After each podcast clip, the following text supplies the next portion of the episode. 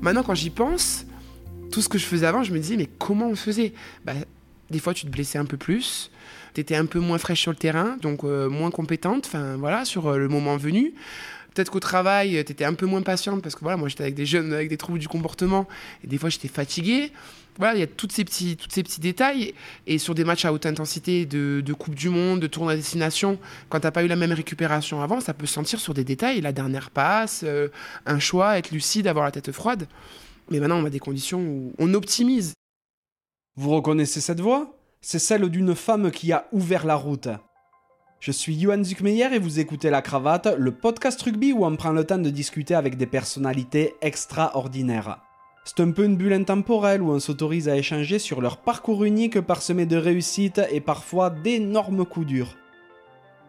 Grandissant à Escoussens, près de Castres, dans une famille où le sport est un élément central, mon invité s'initie d'abord au basket. À 12 ans, déjà dotée d'un gabarit impressionnant, elle choisit le rugby et ne le quittera plus jamais. Championne de France de Fédéral 3 en 2005 puis de Fédéral 2 en 2011 avec le Castres Rugby féminin, c'est le moment qu'elle choisit pour s'engager avec le club de Montpellier. Alors que les cistes dominent le rugby hexagonal, mon invité franchit un cap, connaît ses premières sélections avec le 15 de France et en devient rapidement un élément clé. Bien entendu, je suis allé rendre visite à Safi Ndiaye. Six fois championne de France entre 2013 et 2019 et détentrice de deux grands chelems, c'est une meneuse qui a régulièrement été citée parmi les meilleures joueuses mondiales. D'ailleurs, ayant longtemps concilié son métier d'éducatrice spécialisée avec sa carrière de joueuse, sa fille a fait partie des premières internationales à signer un contrat avec la Fédération française de rugby. Passionnée et insatiable gagneuse, elle prépare déjà l'après, toujours dans le domaine du sport. J'ai passé un super moment en compagnie de sa fille et je suis ravi de vous partager cet échange avec cette grande dame du rugby français. Si ce podcast vous plaît, n'hésitez pas à le noter 5 sur 5 sur Apple Podcasts, Spotify ou la plateforme de votre choix, à laisser un commentaire sympa et à le partager autour de vous. Ça fait super plaisir et ça aiderait vraiment la cravate à se faire reconnaître. Trêve de bavardage et place à la conversation.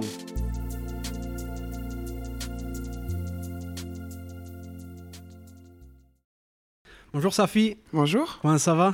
Ça va très très bien, merci. Bon, super. Merci de me recevoir, c'est trop chouette. Aujourd'hui, on se voit dans un cadre un peu spécial parce qu'on est en Andorre, dans le cadre d'un euh, stage de préparation à la Coupe du Monde, où tu es donc avec l'équipe de France. C'est vrai que le grand public qui s'intéresse au rugby connaît Safi Ndiaye, la troisième euh, ou deuxième ligne d'ailleurs dévastatrice de Montpellier et du 15 de France. C'est un palmarès énorme sur lequel on reviendra bien entendu, tant en club qu'en équipe de France. Était vraiment une figure du rugby français maintenant depuis plus de dix ans. Mais c'est vrai que malgré tout, on te connaît relativement peu. On ne sait pas trop qui est la vraie Safi. Donc, euh, je suis très curieux de mieux te découvrir au travers de notre échange. Et pour commencer, je vais te demander de quoi rêver la petite Safi. De quoi rêver la petite Safi? Euh, J'ai eu euh, une enfance très heureuse avec beaucoup d'amour et une famille très aimante.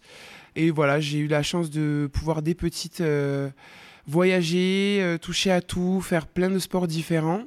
Et euh, je pense que voilà, je rêvais de découvrir le monde, de grands espaces, euh, d'aller à, la rencontre des gens. Voilà, c'est ce que m'a inculqué un peu les valeurs familiales. C'était un peu ça, l'entraide, la solidarité, aller à la rencontre de l'autre. T'as grandi où? Alors, j'ai grandi à Castres. voilà, j'ai grandi à Castres, plus précisément dans un tout petit village à côté de Castres qui s'appelle Escoussens, un petit village voilà de de 600 habitants, euh, où mes grands-parents, mes arrière-grands-parents étaient natifs, euh, voilà, dans le Tarn sud de la France. Très bien. Qu'est-ce qu'ils font tes parents? Euh, Ma mère, elle est à la retraite maintenant, mais elle était assistante sociale et mon père, éducateur spécialisé. Ils sont les deux à la retraite aujourd'hui? Mon papa est décédé maintenant, mais ma maman est à la retraite, ouais. Ok. T'as des frères et sœurs? Ouais, j'ai cinq sœurs, que des filles. voilà, qui sont maintenant un peu partout. Il y en a à Paris, à Marseille, à Lille. On s'est tout un petit peu délocalisé. D'accord. T'es tombée dans le sport toute petite ou, euh, ou, un peu plus tard? Depuis toute petite, je suis tombée dans le sport. Le sport avait une, une, une aussi grande importance que l'école un peu dans la famille. Euh, mes sœurs étaient sportives, mes parents étaient, étaient sportifs. Euh, donc je suis tombée dans le sport très tôt. Je crois qu'à j'ai commencé par faire peut-être à 3 ans, j'ai commencé à faire la gym. Euh, après, j'ai touché à tout. J'ai fait de l'équitation, j'ai fait euh, du basket, du judo, du rugby. Enfin voilà, j'ai touché un peu à tous les sports et, euh, et c'était très important dans la famille. Euh, et si je me trompe pas, ton sport de prédilection, à la base, c'est le basket en plus. Exactement, j'ai commencé par le basket, ensuite je faisais les deux. Je faisais le basket et le rugby, euh, mais c'est vrai que plus l'école, plus tout ça, je, à un moment, ma, ma, mère m'a dit, écoute, t'es jamais à la maison, tu vas pas arriver à tout, tout faire euh, en même temps, donc choisis, choisis en un, parce que le samedi, il y avait match de basket, le dimanche, il y avait match de rugby, le lundi, j'arrivais à l'école, je dormais sur la table. donc après, j'ai je suis resté au rugby parce que, parce que tout ce qu'il y a autour du rugby, je me suis fait euh, toutes les copines que j'ai encore aujourd'hui, parce que je me suis épanoui sur le terrain euh, directement. Donc voilà, je suis resté euh, au rugby. Ouais, vers 11-12 ans, c'est ça, C'est ça, ouais, ouais, vers 12 ans. j'ai choisi le rugby parce que je me suis épanoui vraiment et j'avais cette impression que je, j'étais, je servais à quelque chose sur le terrain, que j'avais ce, ce, plus, que, que je m'épanouissais tout simplement, je me faisais plaisir, je me régalais. Et puis on, avait, on était une bonne bande de copines et de copains, donc voilà. En plus, à cet âge-là, déjà, vers, euh, vers 12 ans, tu étais immense. Oui, oui, je faisais presque cette, taille déjà à, 12 ans. Euh, après, j'ai grandi moins vite plus tard. Donc, j'étais grande, j'étais déjà très costaud, euh, bien sur mes appuis, comme on dit. Donc, ouais, c'était une arme une arme pour moi. Ouais. bien sûr. Bon, pour les auditeurs qui ne te verront pas, par définition, tu fais 1m83. Ouais. Donc, euh, si à 12 ans tu faisais déjà 1m80, ça devait piquer. Tu jouais avec les garçons ou, euh, ou c'était séparé déjà C'était déjà séparé. Alors, on avait quelques tournois avec les garçons, mais après, c'était déjà séparé. Et euh, je, vu qu'à l'époque, il n'y avait pas beaucoup de minimes de cadets de filles, on se rassemblait sur des plateaux, plateau du Tarn, plateau du Grand Sud, pour pouvoir jouer avec d'autres filles, parce qu'à l'époque, il y avait très peu de joueuses de rugby. Voilà. Et en plus, on était surclassés, donc à partir de 15 ans, je pouvais déjà jouer avec les seniors. Ce n'est plus possible maintenant. Tu es issu d'une famille de sportifs ouais, je suis issu d'une famille de sportifs. Euh, mon père a joué au foot euh, pendant très longtemps, passionné de foot. Ma mère a joué au hand et au volley aussi. Ma sœur a fait de la gym à très haut niveau.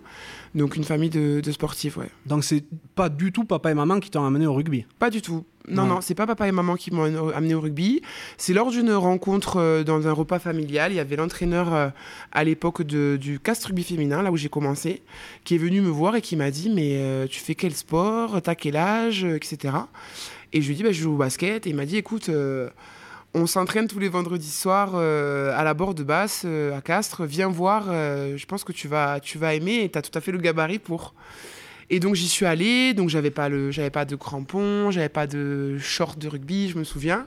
Et euh, les filles m'ont, accueilli, elles m'ont prêté des affaires, etc. Et justement, c'était euh, une opposition contre les garçons ce jour-là. Et euh, je connaissais pas du tout les règles. Mon oncle adorait le rugby, mes cousins adoraient le rugby, mais moi j'étais pas du tout dans, là-dedans. Et ils m'ont dit, écoute, une fois que tu as le ballon, tu t'essayes de trouver des intervalles et tu vas le plus loin que tu peux aller. Et en fait, j'ai adoré cette liberté euh, de choix et, euh, et j'y suis allé au premier entraînement et après, j'ai pas quitté le club euh, jusqu'à que je parte à Montpellier. Quoi. Ouais, puis elles devaient être déçues au basket que tu arrêtes. Ouais, ouais, ouais, elles étaient, elles étaient déçues. Même l'entraîneur du basket, encore actuellement, que je côtoie toujours, me dit toujours. Après, il est super fier de mon parcours et de moi, et il me dit que voilà, il me suit à la télé, il est super fier, mais il me dit toujours, tu aurais pu faire une belle carrière aussi au, au basket, mais je regrette pas. Ça m'a apporté aussi un, en termes de déplacement, de vision du jeu, d'agilité. Donc euh, je regrette pas. Oui, complètement. Et si je me trompe pas, vous êtes euh, un certain nombre dans l'équipe euh, de France à avoir attaqué par d'autres sports. Hein, de toute façon. Donc c'est super important. C'est super important. Le, rugby est un sport où il faut être, faut être agile, il faut être adroit, faut faut savoir je, travailler au sol, tout ce qui est les phases de contact, de combat, faut être endurant, faut être rapide. Enfin, je pense qu'il y a une place pour tout le monde. Et tous les sports co, même ou les sports individuels, apportent. On a plein de filles qui sont passées par le foot et on le voit au jeu au pied, ça aide. Les filles qui sont passées par le judo, sur tout ce qui est plaquage, au jeu au, contact. Donc, euh, c'est une plus-value. Tu as été remarqué euh, relativement jeune, tu faisais partie des sélections euh, territoriales, nationales dès, euh, dès ton adolescence? Ouais, ouais, j'ai eu la chance de. Après, on n'était on n'était pas beaucoup. euh, faut, faut remettre, c'est vrai qu'il faut remettre les choses dans le contexte. On n'était pas beaucoup de joueuses et c'est vrai que j'ai participé aux sélections du Tarn, aux sélections Midi-Pyrénées, ensuite aux sélections Grand Sud. Euh, à l'époque, il n'y avait pas toutes les sélections comme il y a maintenant. Euh, les moins de 15, euh, les moins de 18, tout ça. euh, Il y avait France A, France B, il n'y avait pas le pôle France, il n'y avait pas tout ça. Donc voilà. Mais, mais j'ai eu ma première sélection. ma, première, mon premier regroupement, c'était en 2011. euh, premier, premier stage, donc j'avais 20, euh, 21 ans, 22 ans. Et après, première sélection en 2012. On y viendra tout à l'heure, parce que c'est vrai que tu as un, un beau parcours avant quand même, parce que dès 2005, donc peu après t'être mise euh, au rugby, tu es championne de France fédérale 3, Mm. avec euh, le Castre Rugby féminin. Bon, c'est pas encore le grand titre, mais à, à ce moment-là, ça devait être énorme pour toi. Énorme, énorme. euh, une de mes premières années en senior. Premier titre en fédéral avec des joueuses exceptionnelles. Deuxième titre en 2010 après, toujours à Castres. Donc ouais, c'est ça restera des moments gravés euh, à vie, des moments euh, de, humains euh, énormes. D'ailleurs, en, en demi-finale, cette année-là, vous l'emportez 21-0 contre Salon-Latour. Mm. J'ai- appris le nom de cette ville en me rencardant sur, euh, sur toi. Donc je suis désolé pour les auditeurs de vers là-bas. je ne savais même pas que Salon-Latour existait, mais c'est en Corrèze. Ouais, Et en finale, vous battez le, le PUC. ouais, ouais, Donc euh, là, 10 à 8, c'était beaucoup plus disputé. Mm. C'est quoi comme sentiment un premier titre national? Il y a tout en même temps. Il y a, y a, y a la quand il y a le coup de sifflet final, il y a toute la fatigue de toute la pression qu'on a eue depuis la semaine ou la semaine d'avant à préparer cette finale. Il y a tous les supporters qui étaient venus en nombre parce que voilà, Castres c'est une ville de rugby et, et on avait et nos familles et les supporters et tous les gens qui nous soutenaient. Euh, il y a eu une émulation, euh, une petite émulation pour nous à notre euh, à notre hauteur dans la ville. Il y a rendre fier voilà sa famille, ses proches, notre ville parce qu'on est des les, les castrés, on est des gens, voilà, des chauvins, on aime. euh, À peine. donc voilà, donc c'est tout ça. C'est une fierté, c'est euh, un aboutissement, c'est euh, envie d'aller plus loin, envie de, de re- re- retrouver ses sensations. Et que ce soit une- un titre de fédéral, de série, de junior, de n'importe quelle catégorie, je pense que les émotions, elles sont, elles sont pareilles. Ouais, je suppose. Mais là, tu vois, tu viens de dire un truc, envie d'aller plus loin. Mais malgré tout, tu restes à, tu restes à Castres quelques années encore, euh, mais tant et si bien, comme tu le dis, que tu remportes un, euh, un deuxième titre en Fédéral 2, cette fois-ci en 2011 à Guéret. Ouais, c'est ça. Ouais, je reste à Castres parce qu'à cette époque-là, euh, moi, je voyais pas encore euh, mon, ma, ma vie hors de Castres, dans un autre club. Je... À cette époque-là, on n'était pas trop rapprochés ou appelés par plein de clubs pour aller jouer dans d'autres niveaux, etc. Et c'est vrai qu'on était quoi, euh, peut-être 10, 15 000 joueuses de rugby, 20 000 maximum. Et c'est plus tard, quand ma dernière année que j'ai fait à Castres, où l'entraîneur de Castres m'a dit, mais de toute façon, euh, je me souviendrai toujours cette phrase, je ne t'entraînerai plus l'année prochaine. Il m'avait dit ça, et au début, je ne comprenais pas, parce que c'était un peu euh, mon papa de cœur, enfin voilà, c'était quelqu'un qui, que j'apprécie toujours énormément. Il m'avait dit l'année prochaine, je t'entraîne plus, euh, j'ai plus rien à t'apporter, j'ai plus rien à t'apprendre, il faut que tu partes. Et moi, j'étais capitaine de Castres, euh, j'étais toutes les, tous les week-ends avec toutes les filles de Castres, enfin, c'était mes sœurs, quoi. C'était... Et je me voyais pas ailleurs, j'étais très, je suis très famille. Et Montpellier m'a appelé cette année-là. Et euh, ils m'ont dit, voilà, donc j'ai rencontré le staff de Montpellier et tout, et euh, ils m'ont dit, nous, on, est intéressé pour que tu joues en élite. Donc, c'était presque trois niveaux ou deux niveaux de plus que le niveau auquel je jouais. Et je m'en sentais pas. euh, les, enfin, pour- je l'avais pas envisagé, je l'avais pas prévu comme ça. Euh, jouer avec des joueuses qui jouent en équipe de France, etc. Je me dis, mais qu'est-ce que je vais faire Est-ce que c'est ma place? Et voilà, mon entraîneur m'a m'a poussé à, me, à, à ce que je parte. C'est grâce à lui que tout ce qui s'est passé après, hein, c'est en partie grâce à lui. Ouais. Ça, c'est super important aussi ce que tu dis là, parce que ça montre le, le rôle des vrais éducateurs. Mm. C'est-à-dire qu'il y a les entraîneurs et il y a les éducateurs. Mm. Et euh, une personne comme tu as rencontré, elle t'a poussé vers le haut et, t'as- et, et il n'a pas essayé de te garder Non, non, des non. années supplémentaires pour, euh, pour Denis faire... Bail, hein, je veux dire son prénom parce que c'est important. Il n'y en a pas 50 000 des entraîneurs comme ça. Denis Bail, euh, qui m'a poussé, ouais, qui m'a poussé et qui je me souviens pendant toute la préparation avant que je parte à Montpellier, me tourner le chrono à la fin des entraînements pour que je fasse du physique en plus pour que j'arrive à Montpellier en forme. Donc ça, je m'en souviendrai toute ma vie. Mais là aussi, ce dont il faut bien se rendre compte, c'est que tu as 23 ans. Euh, vu que tu dis que tu n'envisageais pas forcément une carrière dans le rugby, tu faisais des études en parallèle, au Mm, préalable. mm, mm, tu faisais quoi? Euh, je faisais des études d'éducatrice spécialisée Mhm. que j'ai eu. Euh... J'avais pas encore 23 ans parce que je suis arrivée à Montpellier et je faisais des études d'éducatrice spécialisée et euh, j'ai continué mes études. En fait, tout s'est bien goupillé parce que j'ai eu mon diplôme, j'ai fini mes études et je suis arrivée à Montpellier diplômée. Ouais. Donc tout s'est très bien goupillé pour moi. Euh, je suis arrivée à Montpellier diplômée et à l'époque on n'était pas, on pas pro, donc euh, j'ai trouvé du travail en parallèle de, de tous les entraînements que j'avais avec Montpellier. C'est vrai que tu arrives dans ce club-là. Aujourd'hui, ça paraît difficilement imaginable que ce soit euh, chez les gars ou chez les filles de monter de trois niveaux d'un coup. Mm, mm, Euh, mm. ça, ça a piqué l'arrivée à Montpellier? Bah écoutez, je me, écoute, pardon, je me suis bien, je m'étais bien préparé physiquement euh, pendant la préparation physique, etc. Mais par contre, le gap, il était, il était quand même énorme. La différence de jeu, de rythme, de, de- d'intensité, de technique, tout était différent. Mais euh, voilà, très bien intégré dans le groupe, euh, beaucoup plus d'entraînements qui m'ont permis de progresser très rapidement. Et au final, je suis arrivé en, je suis arrivé en août. Et on m'a appelé en équipe de France en janvier, je crois. Ah, Donc euh, ça a été incroyable. J'ai, pas compris ce qui se passait là. En plus, tu arrives dans une équipe de Montpellier qui, deux mois avant, a perdu une finale. Ouais. Quel est l'état d'esprit à ce moment-là? Qui, ouais, qui deux mois avant a perdu une finale, mais qui euh, fait des phases finales depuis de nombreuses années. Euh, Il y avait à l'époque, euh, je crois, huit internationales quand je suis arrivé dans le groupe. Un esprit de compétition, ce qu'il y a toujours actuellement. Compétition, compétition, compétition, compétition. On arrive avant, l'entraînement, à l'entraînement.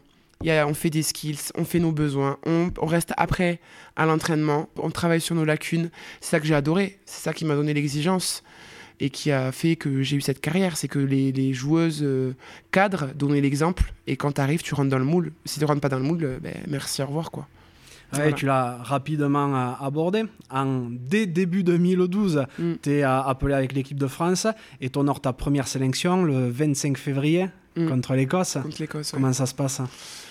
Euh, pff, incroyable aussi. euh, je, on me- on m'appelle, on, m'appelle, on me dit t'es dans une ligue. Je dis mais de quoi vous me parlez? Enfin moi j'étais pas du tout euh, prête à ça. J'arrive à Marcoussis bah, comme un, un enfant euh, qui n'a jamais vu Marcoussis de sa vie, euh, qui a juste vu des choses comme ça à la télé. Je prends des photos. je me souviens, c'était incroyable. Et voilà, on m'annonce que je, que je suis sur le, dans, que je suis remplaçante euh, pour le match contre l'Écosse. Euh, à la base, on me dit t'es remplaçante euh, seconde ligne. Au final, la 8 euh, se blesse à la mi-temps. Et là, on me dit Safi, tu rentres. Tu- rentres 8. Donc, j'ai pas eu le temps de stresser ou quoi, ok. Je suis rentré 8, j'ai joué direct. Enfin, voilà, ça a été hyper rapide. Euh, on a joué devant trois personnes. euh, Il y avait personne dans le stade. Il faisait un vent. euh, on pouvait pas se faire trois passes. Mais au moins, pas de stress. Il n'y avait pas la télé. Euh, Il y avait personne dans les tribunes. Donc, mais voilà, je chantais la Marseillaise. Il y avait la cornemuse. Enfin, voilà, c'était le rugby de à l'ancienne. Et j'ai adoré ça. Et ça a été un super souvenir. Et du moment que j'ai fait ce match, j'ai dit plus jamais je, je veux quitter cette équipe. Quoi. Bon, ben, ça tombe bien, tu l'as plus jamais quitté. c'est Ouais. fou quand même ce que tu dis, Mm. parce que c'était, euh, ça remonte à à peine plus de 10 ans, Mm. et on a l'impression que c'est la préhistoire, Ah oui en ah termes oui, de médiatisation, Ah oui, en termes Oui, oui. Quoi. On a joué sur un terrain qui était bombé, euh, comme le terrain, le terrain d'Olive Tom. Enfin, c'était incroyable. En 10 ans, il y a eu une évolution énorme. Euh, Tous nos conditions d'entraînement, le- nos- les terrains sur lesquels on jouait, c'était des terrains. euh, des fois, c'était inondé, il n'y avait pas de lumière. euh, les vestiaires communs, enfin, je vous en passe. Et en 10 ans, on a fait un, une- même en tout, nous, euh, nos conditions de voyage. Maintenant, on est, on est, on, on voyage dans des bonnes conditions, dans des bons hôtels. euh, on a de la récupération qu'il faut. On a un staff énorme qui a nos petits soins, une dotation à notre taille. euh, enfin, on manque de rien, quoi. Maintenant. Ouais. Maintenant, on manque de rien. On peut faire que du haut niveau et on peut être que dans le détail. L'évolution, elle a été énorme. On passe sur France 2, sur, Fr- sur France 4, euh, sur TF1 à la Coupe du Monde. Il y a de moins en moins de gens qui nous disent qu'ils connaissent, qu'ils savaient, savaient pas que, que le rugby féminin existe. En, en 10 ans, il y a eu une évolution incroyable. Carrément, et tant mieux. Mm. Tu continues ton parcours en club, et en 2013, ben, tu remportes ton premier titre dans Mm. l'élite. Est-ce qu'il est plus fort que les deux précédents ou pas?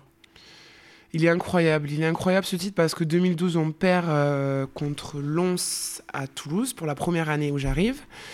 Et 2013 on gagne et, euh, et, et s'enchaîne une série énorme. On gagne 2013, 2014, 2015, 2017, 2018, 2019. Enfin voilà, ça a été... euh, c'était 10 ans où on a fait euh, 10 finales, je crois. 9 ans où on a fait 8 finales ou quelque chose comme ça. Enfin, on a fait euh, toutes les finales jusqu'à jusqu'à 2020, le Covid.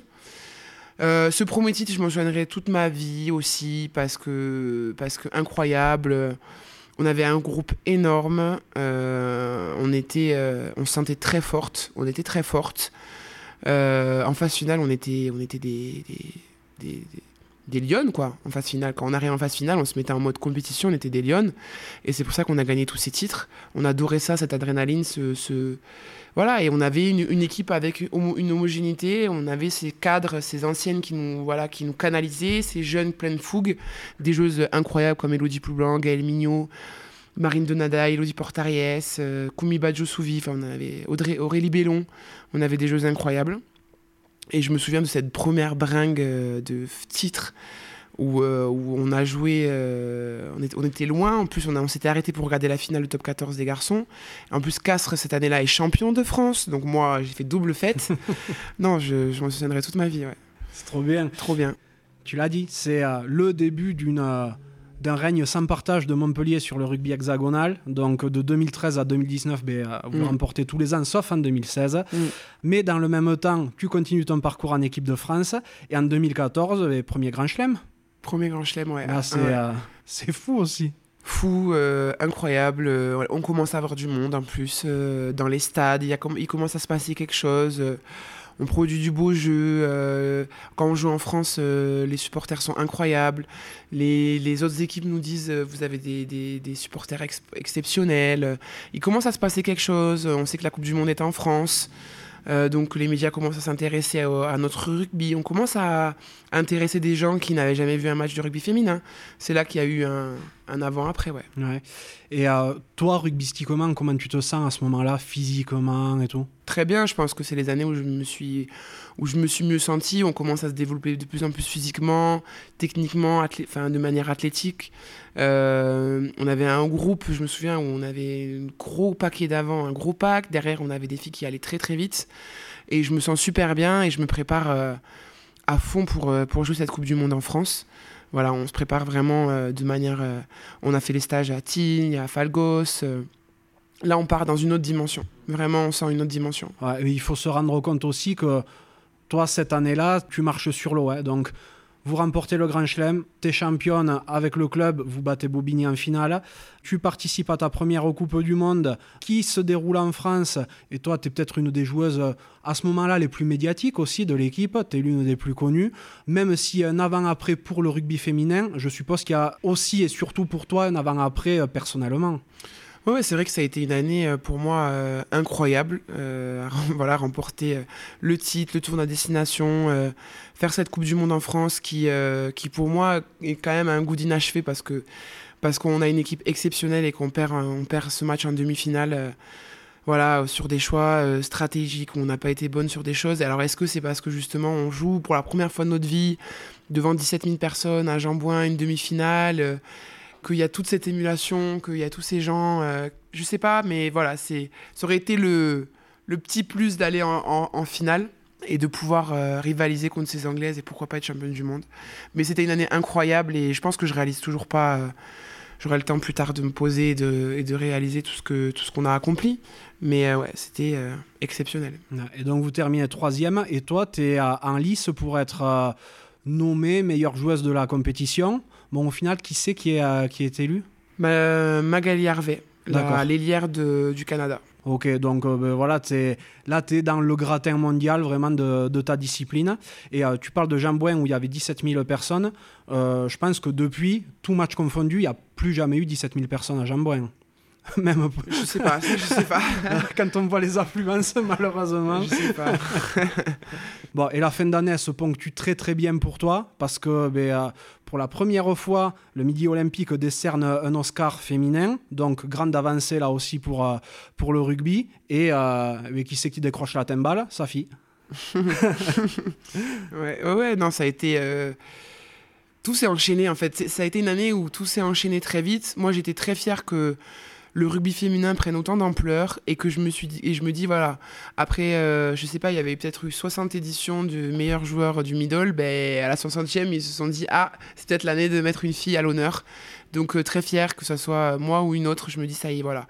Ça montre que on a notre place que on est regardé qu'on est écouté que surtout on peut donner envie à des petites filles de s'autoriser à faire ce sport parce que voilà quand, quand moi j'ai commencé j'avais pas de modèle spécialement euh, féminin. Donc ça peut, poser, ça peut questionner, on peut se poser des questions, même les parents, se dire, ben ouais, euh, ma fille, elle veut faire du rugby, mais pourquoi? Elle n'a jamais vu à la télé, etc. Et donner envie, en fait, donner envie de créer des vocations, euh, dire à des, des, filles ou à des garçons, c'est possible, tu as le droit, ose faire les choses. Et c'est une de nos missions et c'est quelque chose qui, dont je suis vraiment très attaché mais ça se voit dans ta manière de, parler, de toute façon. Il y a du jeu, parce que c'est normal, je t'interroge sur toi, mais euh, tu parles aussi beaucoup de, nous, des filles dans le rugby, de ci, de là. Tu dis beaucoup nous plus que, plus que je. Et, euh, je me rappelle quand j'avais rencontré Marjorie Mayence au tout début du podcast, euh, je crois que c'était l'épisode 7 ou 8 de mémoire, c'est pareil, elle disait beaucoup nous, les filles, tout ça plus que se mettre en avant elle-même. Et euh, c'est une vraie mission, un vrai combat que vous menez, quoi. C'est ça, et puis on sait que c'est notre force, on sait qu'ensemble on est très forte, on sait qu'une femme, euh, euh, plus il y a du monde et plus elle est entourée, plus elle forme une équipe, plus elle sera écoutée, que c'est difficile actuellement dans une société d'être une femme et de pouvoir élever la voix et d'être entendue, écoutée à la hauteur de tout le monde. Donc on sait qu'ensemble on est plus forte, on sait que si on gagne des titres on est plus forte, on sait que si on a une grande visibilité on est plus forte, donc on est ouais, on est, on est, on est ensemble. On est ensemble. Donc 2015, euh, voilà, j'ai l'impression de me répéter, hein, mais euh, vous êtes à nouveau championne de France. Toi, tu es élue meilleure joueuse de la finale, donc tu continues sur ta lancée. 2016, hein. victoire dans le tournoi Destination avec l'équipe de France. Pas de Grand Chelem cette fois. Là, vous l'avez fait euh, moyenne. non, c'est vrai. C'est un, gros tournoi, un gros souvenir quand même. Oui, oui, mais grand chelem ou pas, enfin, euh, c'est énorme euh, de, rapporter le titre. On sait que voilà, les, Anglaises sur, sur ça, elles ont des années d'avance sur nous en nombre de titres gagnés. Euh, voilà, je sais que cette année-là, en 2016, on, se loupe. Comme quoi, un tournoi de destination, il n'y a aucune équipe qui est qui est, comment dire, facile à gagner. chaque année, il y avait des années, c'était l'Irlande qui était une surprise, il y avait des années, c'était l'Italie qui nous, qui nous donnait du, du, des difficultés, une année, c'était le Pays de Galles et que nous à chaque fois on se donnait focus sur l'Angleterre alors qu'il fallait se donner focus sur tous les matchs les matchs internationaux c'est euh, sont tous difficiles euh, mais grand chelem ou pas c'est des souvenirs euh, et indélébiles Bien sûr. Bon, donc, ce, cette victoire au tournoi des destinations en 2016, c'est presque une consolante pour toi parce que, voilà, le chemin s'arrête en, mm. en championnat petit accro au parcours, euh, si on peut appeler ça un accro, vous n'êtes pas championne. En club, c'était un peu plus dur cette année-là? Une finale. Ouais. Une finale, une finale. Oui, parce que vous arrivez quand même en finale, il faut le préciser. C'est une finale. Euh, une finale, pour moi, il euh, n'y a jamais de gagnant d'avance.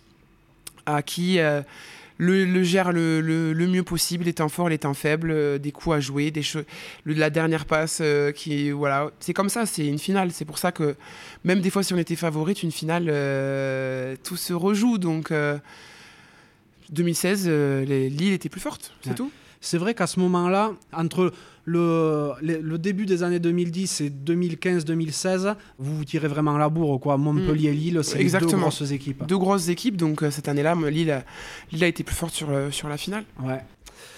Faut pas déconner, 2017, vous êtes un nouveau champion, vous récupérez ce qui vous appartient. Voilà, c'est la quatrième fois pour toi. Tu te lasses pas. Enfin, je vais pas dire tu te lasses parce que je suppose qu'on se lasse jamais de la victoire. Mais euh, est-ce que le titre a pas peut-être un peu moins de saveur quand c'est la quatrième fois? Pas du tout, pas du tout, parce que justement, on l'avait, on avait perdu en 2016. Donc en fait, moi, toute l'année, elle est très longue l'année quand on perd comme ça en finale. Hein. On y pense à chaque, tous les jours, à chaque entraînement. Donc euh, non, non. Il était, je me lasserai jamais de gagner. Je suis une très très mauvaise perdante. Euh, fallait, si j'aurais pu, si j'avais pu gagner le titre dix fois, j'aurais gagné dix fois jamais, jamais se lasser de la victoire, jamais, jamais se lasser d'être la première, jamais se lasser d'être la plus forte, jamais. C'est voilà, c'est mon tempérament. Euh, des fois peut-être un, peu à l'excès, mais euh, mais non, il était, il était magnifique ce titre, magnifique. Enfin, tous les titres, premier, deuxième, troisième, sixième, c'est gagner, on, s'arrache toute l'année, on, fait des heures. Euh. moi, moi à cette époque-là, enfin, j'étais EduxP, je travaillais 40 heures par semaine, je m'entraînais tous les jours entre midi et deux le matin ou le soir. Donc les sacrifices étaient énormes. les choix de vie étaient énormes, donc la victoire c'était une récompense pour tout ça. Et les filles qui étaient en face de moi, les adversaires, elles font autant de sacrifices et elles n'ont pas eu cette récompense-là. Mm-hmm. Donc non, c'est c'est quelque chose que je me demande, moi, quand, euh, quand il m'arrive de rencontrer des, des, champions de ta trempe, tu vois. Je te dis, mais comment tu peux garder l'appétit? Parce que c'est facile à dire, oui, je veux gagner tout le temps, mais il faut se lever, il faut se, il faut se peler. Et, euh, et au final, voilà, je me rends compte que tu as les yeux qui brillent quand tu le dis, que tu aimes gagner et tout ça. Voilà, tout le temps rester ultra compétitrice, quoi. Ouais, exactement. C'est que quand on le, plaisir et le bonheur qu'on a quand on gagne, ça, efface tous ces moments où euh, il pleut, il fait froid, j'ai pas envie, j'ai raté une bringue, j'ai raté un repas de famille. Ce, ce sentiment et puis cette joie, ce qu'on vit dans les vestiaires. Ce, euh, le fait que maintenant, si je rencontre une fille avec qui j'ai gagné en, 2013, on se regarde, on sait de quoi on parle. Voilà, ça, ça n'a pas de prix. Mhm. Ça n'a pas de prix de, tous les jours où on s'est levé tôt pour aller s'entraîner. C'est voilà, ça efface tout ça. Mhm en préambule, tu as dit qu'aujourd'hui, vous aviez des super conditions pour vous entraîner, tout ça. Est-ce que les exigences que euh, le haut niveau demande à ce moment-là, en 2016-2017, euh, sont les mêmes que celles qu'il peut y avoir aujourd'hui, alors que, on en parlera plus tard, vous êtes sous contrat? Pratiquement, pratiquement, parce que c'est des exigences de, déjà de qualité de, vie, d'hygiène de vie. Donc déjà, ça, on avait, on avait les mêmes. Bien s'alimenter, bien dormir. Euh, bien manger, etc. Euh, les entraînements, on s'entraînait moins parce que maintenant on a des plages horaires plus grandes pour pouvoir s'entraîner euh, autre qu'entre midi et deux et des choses comme ça. Mais au final, on s'entraînait le matin avant d'aller travailler, entre midi et deux, le soir. Le samedi, si on n'avait pas match, on faisait une séance. Donc quand on y réfléchit, on avait une charge d'entraînement assez conséquente. Après, peut-être que la qualité de l'entraînement était moins faite parce qu'on n'était pas aussi fraîche, aussi, on était plus fatigué, on n'avait pas fait une sieste avant pour récupérer. Mais en termes de nombre d'heures d'entraînement, on était quand même. Euh, c'était quand même. Maintenant, quand j'y pense, tout ce que je faisais avant, je me disais, mais comment on faisait? Bah, Des fois, tu te blessais un peu plus. Tu étais un peu moins fraîche sur le terrain, donc euh, moins compétente, enfin voilà, sur euh, le moment venu. Peut-être qu'au travail, tu étais un peu moins patiente parce que voilà, moi j'étais avec des jeunes avec des troubles du comportement et des fois j'étais fatigué voilà, il y a tous ces petits, toutes ces petits détails. Et sur des matchs à haute intensité de, Coupe du Monde, de tournoi à destination, quand tu n'as pas eu la même récupération avant, ça peut se sentir sur des détails. La dernière passe, euh, un choix, être lucide, avoir la tête froide. Mais maintenant, on a des conditions où, on optimise. C'est-à-dire qu'on fait une grosse séance de muscu. Derrière, euh, on a une diététicienne qui s'occupe de notre collation. Derrière, on fait une sieste. Derrière, on a des kinés qui nous massent en termes d'optimisation de la performance, voilà, on est dans le détail. Et de toute façon, on joue contre des filles qui font la même chose. Donc, on pourrait plus. Quand on joue contre des Anglaises euh, qui sont en camp d'entraînement ensemble toute la semaine et qui font, on n'aurait pas pu rivaliser pendant autant de temps. Ah, c'est sûr. Et, d'ailleurs, dans ces années-là, 2000, euh, de 2013 en gros à 2017, les Anglaises et tout, elles sont pro, elles ou pas? Euh, alors, je ne pourrais pas te dire exactement l'année où elles ont été professionnelles, mais je sais que c'était je dirais 2016. Je crois que c'était ça, je crois que c'était 2016. Et nous, 2018. Euh, ouais, donc il y a eu quand même quelques années où vous étiez pas armes égales. Quoi. Exactement, exactement. Il y, a eu, il y a eu quelques années où on, on, arrivait quand même à rivaliser, mais on sentait des fois fin de match, euh, des choses comme ça. Voilà. Après, il n'y a pas que ça, hein. il y avait des, des, des choix, euh, des systèmes de jeu, etc. mais, mais, oui, on sentait que le gap allait peut-être pouvoir s'élargir au fur et à mesure. Donc la fédération a mis les, choses en place pour que justement, ils savaient qu'ils avaient une, très belle équipe à 7, une très belle équipe à 15, qui pouvaient aller gagner des titres, donc il fallait mettre des moyens, et c'est ce qui a été fait. Après ce titre en 2017, ben, euh, c'est parti pour euh, une deuxième Coupe du Monde. Tu es évidemment retenu. Euh, là, tu l'abordes vraiment dans la peau pas d'une maman, mais d'une cadre vraiment plus plus de l'équipe. Il y a, il y a quoi il y a, Ça fait 5 ans que tu es en équipe de France. Euh, bon, tu as déjà tout le palmarès dont on a parlé. Toi, d'un point de vue perso, tu démarres pas super bien. T'es pas top en match de poule, mais euh, après, tu exploses au complet. Ouais, j'ai pas, pas ouais, c'est vrai, pas top en match de poule. Euh, même collectivement, on on sort pas avec des matchs euh, hyper aboutis, on n'est pas hyper satisfait de nous, etc. Et on, gravit les échelons petit à petit, puis après, oui, ça, j'explose pas vraiment, mais ça va, ça va mieux au fur et à mesure des matchs. Euh, et puis, on, pareil, on, euh, échoue en demi contre ces Anglaises. Et voilà, c'est encore, euh, encore là. Euh, mais voilà, pour l'instant, on est. Là, je suis déjà tourné, je suis focus sur la prochaine Coupe du Monde, mais c'était pas, c'était pas ce dont on avait les ambitions. On s'était donné des meilleures ambitions et des meilleurs euh, objectifs, on va dire ça comme ça. Donc, suite à cette Coupe du Monde, tu deviens capitaine dans ton club de Montpellier. Tu succèdes à Gaël Mignot, un monument aussi du, du rugby français. Comment tu abordes ce nouveau statut? Parce que ben, voilà, tu es cadre en équipe de France, tu étais évidemment cadre dans ton club, mais là c'est encore un cran au-dessus parce que ça officialise un petit peu tout. quoi. Ouais, ouais, c'est vrai que après j'avais déjà eu euh, voilà la chance d'être capitaine à Castres, j'avais été vice-capitaine de l'équipe de France, j'avais pris des fois le capitanat aussi. Euh, mais au début, c'est vrai que voilà, succéder à Gaël Mignot, euh, qui est capitaine, capitaine exemplaire de, de l'équipe, c'est pas, ça n'a pas été évident. Au début, je me suis posé beaucoup de questions et en fait, je me suis dit, en fait, sa fille, euh, n'essaye pas de faire du Gaël Mignot, euh, n'essaye pas de jouer Safia Ndiaye, sois toi-même. Euh, je pense que le discours, c'est comme ça qui passera le, mieux. Dis les choses comme elles viennent, avec ton cœur, sois bienveillante, essaye de transmettre, essaye de donner voilà, toute l'expérience que tu as et tu verras quoi. Tu verras si ça fonctionne et bon, ça a plutôt, ça a plutôt bien, bien fonctionné. Bah, plutôt oui, parce que quelques mois après, ben, cinquième titre championne de France, hein, Mm, tout mm. simplement. Ouais, ouais, ouais, c'est vrai, c'est vrai. Mm. Après, c'est pas grâce à une capitaine qu'on devient, qu'on devient championne de France, mais, euh, mais voilà, j'avais aussi un groupe, euh, un très bon groupe avec des cadres de l'équipe de France aussi, actuelle, euh, et les filles, elles m'ont suivi. Enfin voilà, elles m'ont fait confiance, et c'est ça, je pense, euh, qui, a été, qui a été hyper positif. Et en novembre, la même année, suite à ce titre, à ce cinquième titre avec Montpellier, en novembre, ben, vous, vous affrontez les Black Ferns, donc les, euh, les néo-zélandaises, et vous les battez pour la première fois en match officiel. Mm. Donc là, c'est encore un cran supérieur qui est passé. Euh, vous vous dites, euh, là, on est vraiment au top niveau mondial maintenant? Ouais, là, là franchement, on, on est, on est content de ce qu'on produit sur le terrain, on s'amuse, on produit du jeu, on bat les, on bat les All Blacks. En France, enfin, c'était un combo gagnant, euh, on était sur notre petit nuage et on a basculé dans se dire, bon bah maintenant, la Coupe du Monde. Vraiment, maintenant, Coupe du Monde 2021, parce qu'à l'époque, elle était en 2021. Coupe du Monde, Coupe du Monde. On, on a déjà battu les Anglaises, on a déjà battu les Blacks, c'est faisable. C'est faisable, parce qu'au final, c'est une, équipe qu'on rencontrait très peu les Blacks. Euh, on n'avait pas eu la chance de les rencontrer en Coupe du Monde. Euh, on ne faisait pas trop euh, les, les, les Nations Cup l'été, etc. contre elles. Donc en fait, c'est des équipes qu'on pouvait rencontrer des fois que dans des matchs clés où il y a quand même ce côté où voilà, c'est des Blacks. Mhm. Donc il y a ce côté psychologique, etc. Et là, on avait crevé cet abcès. On avait vraiment crevé cet abcès et, et d'ailleurs, on les rebat après euh, une deuxième fois à San Diego. Enfin voilà, c'est- il y a eu, il y a eu un il y a eu un déclic. On, on a fait ce premier match à Toulon où, où on les re- regarde un peu. Et on les regarde un peu où voilà, on n'ose pas. Et le deuxième match à Grenoble où là on a dit maintenant, euh, ok, on a vu ce que c'était les Blacks, maintenant on va jouer quoi. Psychologiquement, on avait, on avait passé un cap. Ouais, c'est la, la fin de ce complexe d'infériorité. Exactement, quoi. exactement. Donc, euh, ben, suite à ça, rapidement après, ben, tu fais partie des 24 premières joueuses à signer un contrat fédéral à mi-temps à l'époque. Pour toi, Safi Ndiaye, euh, qui est euh, éduque euh, au quotidien, en quoi ça te change la vie? De quelle manière? Mais ça a été, ça a été, oui, ça m'a changé la vie. C'est bien le, c'est bien le terme. Ben j'avais, arrêté de courir partout en fait. Euh, j'étais, quand j'étais à la muscu, j'étais à la muscu. Quand j'étais à à- dans mon ITEP, enfin l'ITEP Nazareth, là où j'étais avec les jeunes en tant qu'éduc, j'étais éduc.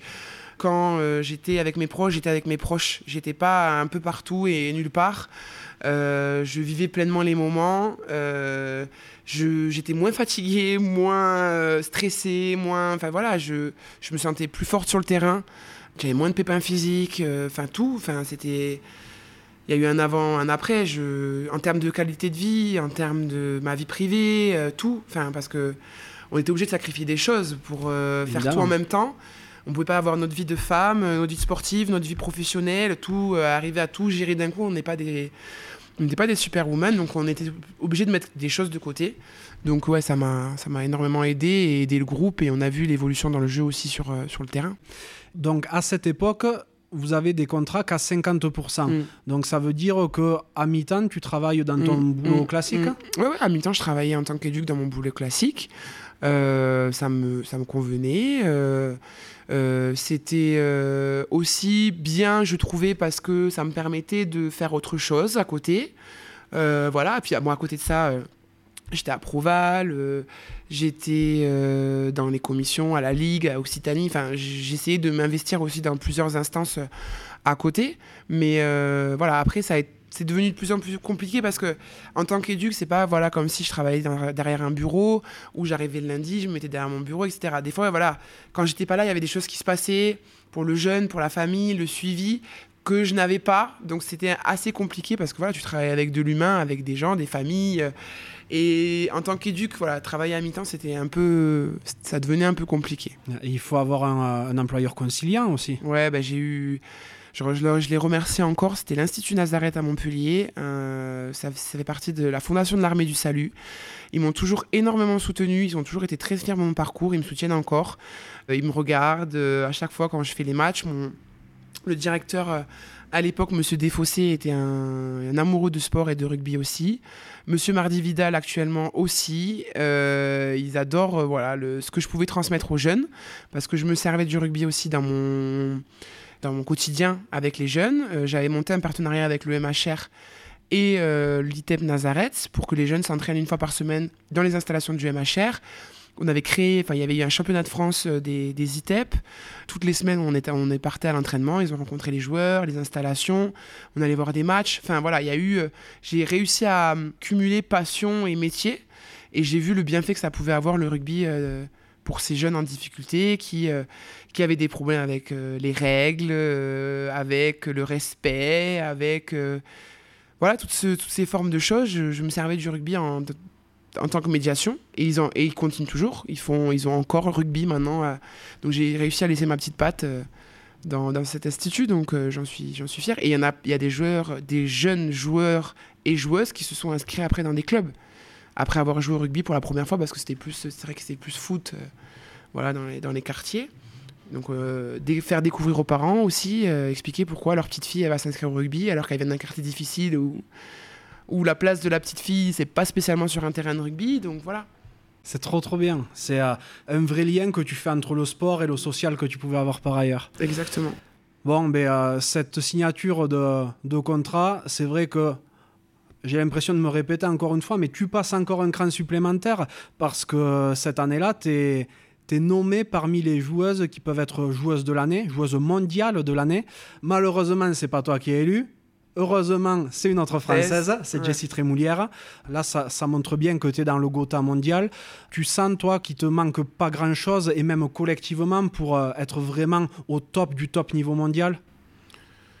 Euh. Ben, en fait, c'est pour moi, c'est des récompenses euh, vraiment pour le collectif parce que il y avait quatre françaises, je crois qu'on était quatre françaises sur cinq nominés. Cinq nominés, donc c'était juste euh, incroyable. C'était la première fois que ça arrivait. D'habitude, il y avait des anglaises et des, et des néo-Z. Donc là, euh, on s'est dit, bon, sur quatre françaises, si c'est pas une française qui est nominée, là, là, vraiment, ça la fout mal. Voilà, c'est. c'est c'est une fierté pour, pour mon pays, c'est une fierté pour le rugby féminin, c'est c'est tout ça c'est aussi me dire, bah, sa fille, va, voilà, tu es dans le game, comme on dit, depuis 2011, et tu arrives encore à, te surpasser et être dans les meilleurs mondiales. Donc, euh, c'est une récompense pour tout le travail et tous les gens qui m'accompagnent surtout et qui croient en moi et qui me soutiennent tous les jours. Que ce soit euh, les, les, entraîneurs, les préparateurs physiques, ma famille qui est là et c'est une grande fierté pour eux parce que voilà, ils, ils me soutiennent tellement que quand, voilà, quand ils voient mon nom euh, sur des, des, des, nominations comme ça, c'est surtout pour ça que ça me fait plaisir. Quoi. Ouais, ça doit être énorme. Ouais peu après, pour le tournoi Destination, tu te donnes une euh, vraie première grosse blessure peut-être, mm. parce que pour la première fois depuis 8 euh, ans que tu es en équipe de France, mais tu manques des matchs. Donc tu te, tu te blesses à l'ischio, Et j'ai regardé donc tout ton parcours. Auparavant, il y a zéro blessure. Donc, euh, tu étais faite de quoi, en fait? Euh, je sais pas, j'étais faite. Enfin, je faisais. Voilà, comme je dis, pour durer, il faut avoir euh, une bonne hygiène de vie et une bonne. Il y a tout qui. Voilà, et plus on vieillit, plus il faut y faire attention. Et voilà, avec le recul, je me rends compte que voilà, cette année-là, 2018-2019, j'étais plus fatigué qu'avant. Mhm. Euh, j'étais, j'étais moins en forme et bizarrement je me blesse je me blesse je me, cette année-là je me fais l'ischio je me fais la cheville c'était pas c'était pas une très belle année finalement mais j'arrive à revenir à temps pour les phases finales de club. Et, on les gagne en plus. Donc ça m'a ça m'a aidé, mais ouais, c'était ma première. J'avais eu des blessures, mais ça m'avait jamais fait louper de matchs internationaux. Et ouais, j'avais toujours très vite récupéré. Je, récupère toujours très vite. Encore actuellement, dès que j'ai un petit, un petit pépin physique, je récupère très vite. Mais non, je suis faite de quoi? Je suis faite de je veux rien lâcher, je veux rien louper, je veux pas louper un match. Euh, quand je suis blessé, je, je fais, j'en fais deux fois plus pour revenir le plus vite possible. Voilà. C'est dingue de se dire que ben, euh, à ce moment-là, tu as, quand même plus de 30 ans déjà et euh, tu n'as rien raté comme match international. Quoi. Et donc, euh, tu le dis, hein, phase finale à nouveau avec le club, vous les remportez. Toi, tu marques un essai en finale. Mhm. Donc, c'est ton sixième titre qui, pour l'instant, est ton dernier. Donc, je ne vais pas encore te faire l'affront de te demander si ça a la même saveur que les premiers. Mais euh, aujourd'hui, en 2022, tu as le compteur qui est à, qui est à 6. Est-ce que tu je te le souhaite pas, mais il est possible que ce soit ton dernier titre national. Est-ce que tu te dis, j'aurais dû peut-être en profiter plus, sachant que c'était, euh, sachant que voilà, c'était le, sixième, donc peut-être un peu moins de bringue ou un truc comme ça? Ah non non, on n'a pas fait moins de bringue. Euh, on perdait euh, à la mi-temps sur cette finale, je crois, 10-0 ou 12-0. Mhm. On s'attendait pas à basculer le match en seconde mi-temps. Ça a été un scénario incroyable deux minutes avant la fin du match, euh, on a le ballon et on garde le ballon pendant deux minutes jusqu'à le coup de coup d'envoi final. Enfin, on a on l'a fêté, plus que fêté, plus que profité. On n'aurait pas pu faire plus, je pense. Euh, non, vraiment, non, non, vraiment, c'est, euh, on sait jamais quand.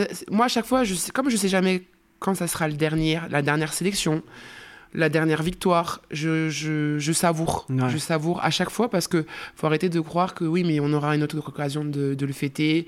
Il y aura, on pourra se rattraper. Non. Euh, si je peux tout donner sur ce match pour le gagner, pour être la meilleure, je le fais maintenant. J'attends pas demain parce que je peux me blesser à l'entraînement bêtement et ma carrière elle est terminée. Donc euh, chaque jeu, je me profite de aucun regret. Je veux pas avoir de regrets. C'est super important ce que tu dis là parce que il y a beaucoup de, jeunes qui vont gagner un, titre à 19, 20, 21 ans, qui derrière n'en gagnent plus jamais, et derrière ils se disent ah, purée, je pensais qu'il y en aurait, euh, qu'il y en aurait 3, 4 autres dans la, dans la carrière, et puis ils n'arrivent jamais, et ils regrettent de ne pas en avoir assez profité. C'est ça, il faut toujours se dire que c'est exceptionnel de gagner un titre, ou de gagner quoi que ce soit, un match contre des champions du monde, ou de gagner. C'est une victoire, peu importe contre qui c'est, c'est une victoire, c'est un événement. Depuis, tu as continué ton parcours en club, mais c'est vrai que Montpellier, depuis le Covid, est un peu moins dans le top top niveau du championnat, parce que ben, évidemment le niveau monte aussi. Il y a d'autres équipes qui émergent. Je pense au Stade Toulousain, je pense à Blagnac qui était déjà quand même à, très haut niveau à l'époque, mais qui reste encore euh, au haut de l'affiche. Après toutes ces victoires, tout ce que tu as mangé, croqué, comment tu arrives à, gérer le fait de justement ne plus gagner à chaque fois, alors que euh, c'est ce qui te caractérise aussi, la victoire? Ouais, ouais, c'est. On s'y fait pas, hein. on s'y fait pas la défaite. Euh, on, se, on, se, pose beaucoup de questions, on se remet en question. On se dit que voilà, depuis, euh, depuis 2011, euh, Montpellier a fait pratiquement toutes les finales. Qu'est-ce qui se passe? On essaie de trouver voilà, des, des, des solutions, de se remettre en question, d'essayer d'accompagner encore plus. Mais voilà, il y a eu y a une génération qui est partie, il y a des nouvelles qui sont arrivées. Il y a une identité de, de, compétition, de gagne à remettre en place. c'est ce qui se passe notamment cette année. Il y a des nouveaux entraîneurs qui arrivent. Euh, voilà, je, moi je fais en même temps à côté de ça, je, prépare ma reconversion aussi. Donc euh, on essaye de toujours voilà de se remettre en question, de trouver euh, le pourquoi du comment. Il y a pas à haut niveau, il n'y a pas qu'une raison de, de, de, la défaite. Hein. il y a de tout le monde se remettre en question et aussi il y a les autres équipes qui bossent, qui travaillent, qui progressent, qui ont eu aussi leur c'est peut-être leur moment, leur temps. Nous on a on a régné pendant des années et c'est à nous de nous remettre euh, vraiment en question pour, euh, pour vite que, que rebasculer parce que c'est moi je supporte pas perdre donc euh, j'ai bien voilà, compris. voilà c'est c'est comme ça. C'est à nous les, les, cadres à vite trouver le, le, la clé Ce championnat euh, d'élite féminine, je trouve un peu bizarre sur certains aspects parce qu'il m'arrive d'aller voir des, matchs et parfois il y a une disparité énorme entre les équipes. Euh, je ne vais pas citer de clubs, mais euh, il va y avoir des, équipes qui vont se prendre d'énormes piquettes et tu sens que pour le coup, tu intuites que tout le monde ne se bat pas avec les mêmes armes. Est-ce que c'est le cas? Est-ce que euh, en, en, Elite 1, il y, a des, euh, il y a des clubs où, euh, où quasiment tout le monde est pro, d'autres tout le monde est amateur? Comment ça fonctionne? Non, ça fonctionne pas. Ça fonctionne pas comme ça. En fait, dans chaque club, personne n'est professionnel de son club. Mhm. Soit il y a des joueuses internationales qui sont professionnelles avec la fédération et qui jouent dans les clubs. c'est sûr qu'on en a beaucoup à Montpellier, à Blagnac, à Toulouse.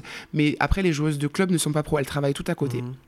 Donc c'est sûr qu'il y a des clubs où il y a plus d'international, qu'il y a des clubs qui attirent plus aussi euh, les filles par rapport à les conditions d'entraînement, les conditions de, de, vie, la qualité de la vie. C'est sûr qu'à Montpellier, on a, on, a, on, a moins de, on a moins de difficultés à attirer une joueuse parce qu'au niveau des études, au niveau de la qualité de vie, etc., euh, il y a des clubs qui ont moins de moyens aussi. Euh, des clubs qui sont rattachés à un club de top 14 ont peut-être un peu plus de moyens que des clubs qui ne sont pas rattachés à un club de top 14. Il y, y, a tout ça. Et c'est vrai qu'il y a de la disparité. Donc, il y en a de moins en moins, c'est-à-dire que les gaps sont de moins en moins importants. La fédération a mis en place aussi des cahiers des charges, euh, a mis en place un, groupe euh, qui travaille sur euh, toute l'organisation de, de l'élite féminin pour justement que ce championnat soit de plus en plus divertissant, qu'il puisse être aussi médiatisé, qu'il y ait de plus en plus de, de compétition entre chaque équipe, que les écarts soient moins, moins grands et que voilà, ils soient il soit intéressant pour le public, pour les joueuses, pour l'équipe de France, pour éviter justement, voilà, c'est vrai qu'il y a quelques années, les gaps étaient beaucoup plus importants. Mais maintenant, les clubs euh, se structurent de plus en plus. On, certains ont des staffs euh, professionnels pour accompagner les joueuses, mais il y a encore, encore, encore un gros travail. 80% du championnat, les joueuses, euh, elles travaillent à droite, à gauche, elles courent à l'entraînement. Enfin voilà, elles n'ont pas de préparateur des fois à disponible à tel créneau pour leur pour leur euh, séance de muscu, donc il y a encore des disparités. Proval aussi travaille euh, pour essayer d'accompagner de, les clubs et les joueuses dans ce sens-là. Mais il y a encore, ouais, il y a encore beaucoup de travail, mais je sais que la fédération aide, aide de plus en plus pour aller dans, un sens, dans ce sens-là et créer un, un, championnat beaucoup plus attractif et pour les gens, pour euh, que ça soit intéressant pour aller voir jouer, et pour les joueuses aussi. Ah, tout à fait. Euh, donc c'est vrai que vous êtes encore sur un, euh, terrain un petit peu vierge en termes de professionnalisme, où les notions d'argent ne sont pas encore trop trop présentes. Je pense que vous, vous êtes encore dans, en termes de, business, là où, où le, le, rugby des, des gars était il y a une vingtaine d'années, grosso modo peut-être. Encore plus Encore plus, je pense. Encore plus. ouais. Bon, toi, tu fais, euh, tu fais partie de celles qui sont tout en haut du panier, qui arrivent à, en vivre en partie. Et tu as surtout aussi connu l'amateurisme. Est-ce que tu penses que la professionnalisation du rugby féminin, elle va dans le bon sens, où les notions d'argent, parfois, deviennent un petit peu compliquées, comme elles ont pu l'être et comme elles peuvent l'être chez les gars? Euh, je pense que la, professionnalisation ou la semi-professionnalisation, c'est euh, c'est un chemin euh, entre guillemets obligatoire pour le rugby féminin élite. On voit qu'on est arrivé quand même à des certaines limites pour, pour des filles d'encaisser autant de charges d'entraînement, plus de travail à côté, etc. Qu'il va falloir que les filles aient de plus en plus des emplois du temps aménagés pour pouvoir réussir leurs études, leur, leur vie professionnelle, personnelle et, et sportive. le tout professionnel, peut-être pour l'instant, je pense que le, hélas, le rugby féminin français n'attire pas encore assez de partenaires, de sponsors, etc. pour pouvoir salarier les joueuses et le staff, ce qui demande un, budget quand même conséquent. Mais oui, il faut faire attention aux, dérives, aux dérives que peut avoir, qu'on a pu voir chez les garçons. J'espère que le modèle des garçons va nous permettre aussi de, faire attention aux dérives, de prendre ce qui a été de bien fait, de bon chez les garçons et d'essayer de, mettre de côté ce qui a été euh, euh, limite, on va dire, euh, chez les garçons, je pense que voilà, quand il y a de l'argent, quand il y a des intérêts, etc., il peut y avoir des personnes malveillantes aussi qui peuvent se mettre. Donc il faut faire attention, il faut que les jeux soient bien encadrés. Euh, que euh, tout soit bien expliqué, que ce soit par les syndicats, les fédérations, pour éviter que ça en arrive là, parce qu'on a, voilà, on a un beau sport avec des belles valeurs, et il faut que, il faut que ça, ça puisse rester ça puisse rester ainsi, mais je pense que on en est encore loin, malgré que voilà, on puisse entendre certaines choses. On en est encore loin, mais ça peut aller très vite. Parce que c'est vrai que moi, en 10 ans, euh, j'ai vu une évolution énorme. Donc oui, ça peut aller, ça peut aller très vite. Et, euh, et c'est vrai que le rugby féminin, c'est fragile. On a vu qu'il y a certains clubs qui ont, qui ont coulé là récemment de, en, en féminine. Ça peut aller très vite. L'avantage que vous avez, si on peut appeler ça un avantage, c'est que vous, vous avez le, la force de, de, savoir comment ça s'est passé, la professionnalisation chez les garçons. Mm, mm. Donc s'il y a eu des erreurs à un moment, les, les, dirigeants peuvent ne pas les refaire une deuxième fois. Donc ça, ça peut être top. Bon, aujourd'hui, tu as 34 ans. Voilà, enfin, je sais que pour euh, les dames, ça se dit pas de dire l'âge normalement, mais là c'est dans le cadre du sport, donc euh, c'est pas tout à fait pareil. Pour le coup, maintenant tu es une maman dans l'équipe, vraiment. J'ai regardé la liste des convoqués à la Coupe du Monde, euh, mais tu es la plus ancienne, je crois. Ouais. Fatalement, euh, il faut penser à l'après aussi. Bon, toi, tu as déjà un bagage et tu as dit que tu commences à préparer ton, ta reconversion. Est-ce que tu peux expliquer sur quoi ça devrait porter? Ouais, ouais, j'ai intégré euh, depuis euh, septembre euh, le C2S de Limoges et je prépare un DU de manager général de club sportif professionnel. On est 20 dans la session euh, pour préparer le DU manager. On a des regroupements à peu près une fois par mois, trois jours une fois par mois. Donc je serai diplômé en juin 2023. Euh, donc il y a des rugbyman, des footballeurs, des euh, handballeurs, bah, euh, volleyeurs, enfin voilà, il y, a tous les, sports confondus.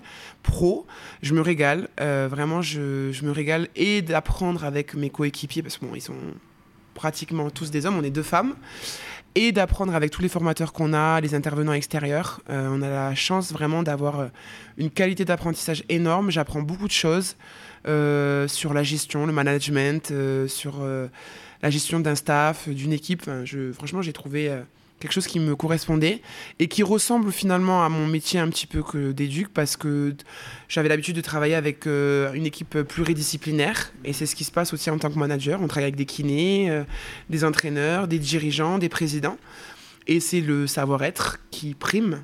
Donc euh, ça m'a beaucoup aidé.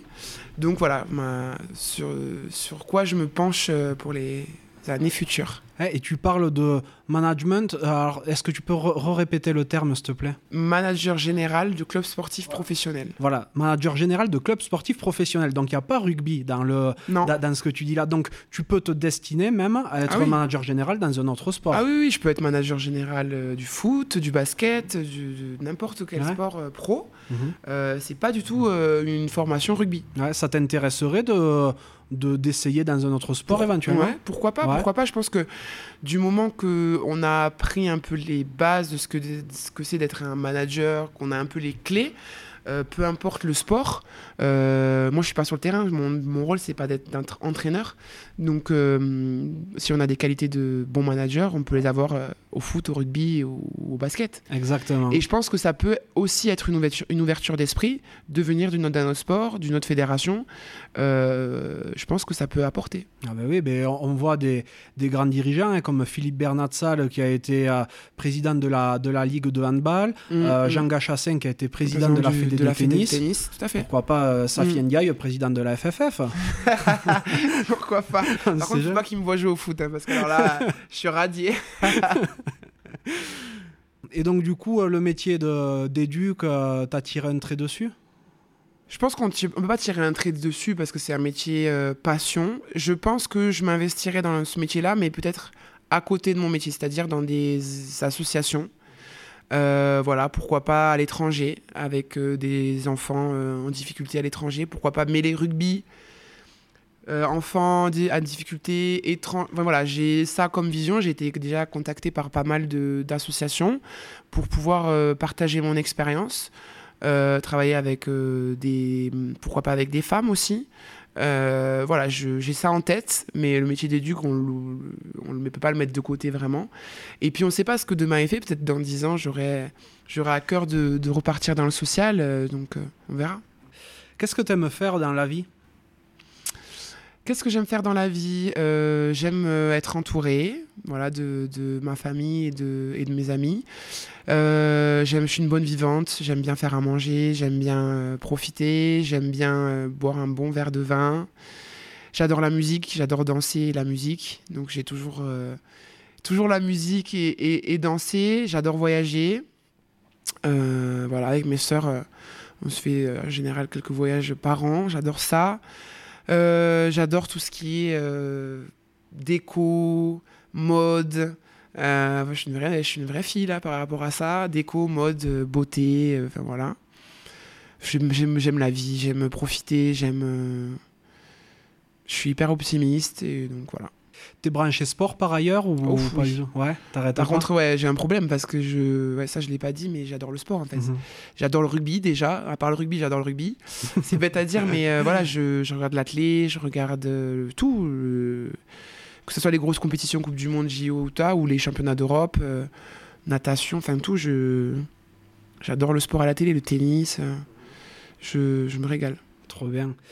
Tu l'as peut-être remarqué euh, sur, euh, sur le podcast, la, grande, grande majorité des invités jusqu'à maintenant, c'est des hommes. Quand je leur demande un petit peu leur, euh, leur situation, tout ça, ils me disent qu'ils ont des enfants pour beaucoup. Là où chez un homme, ben, c'est facile, entre guillemets, de concilier vie sportive et vie familiale, je suppose que pour une femme, c'est beaucoup plus compliqué, notamment dans la réflexion d'une éventuelle grossesse.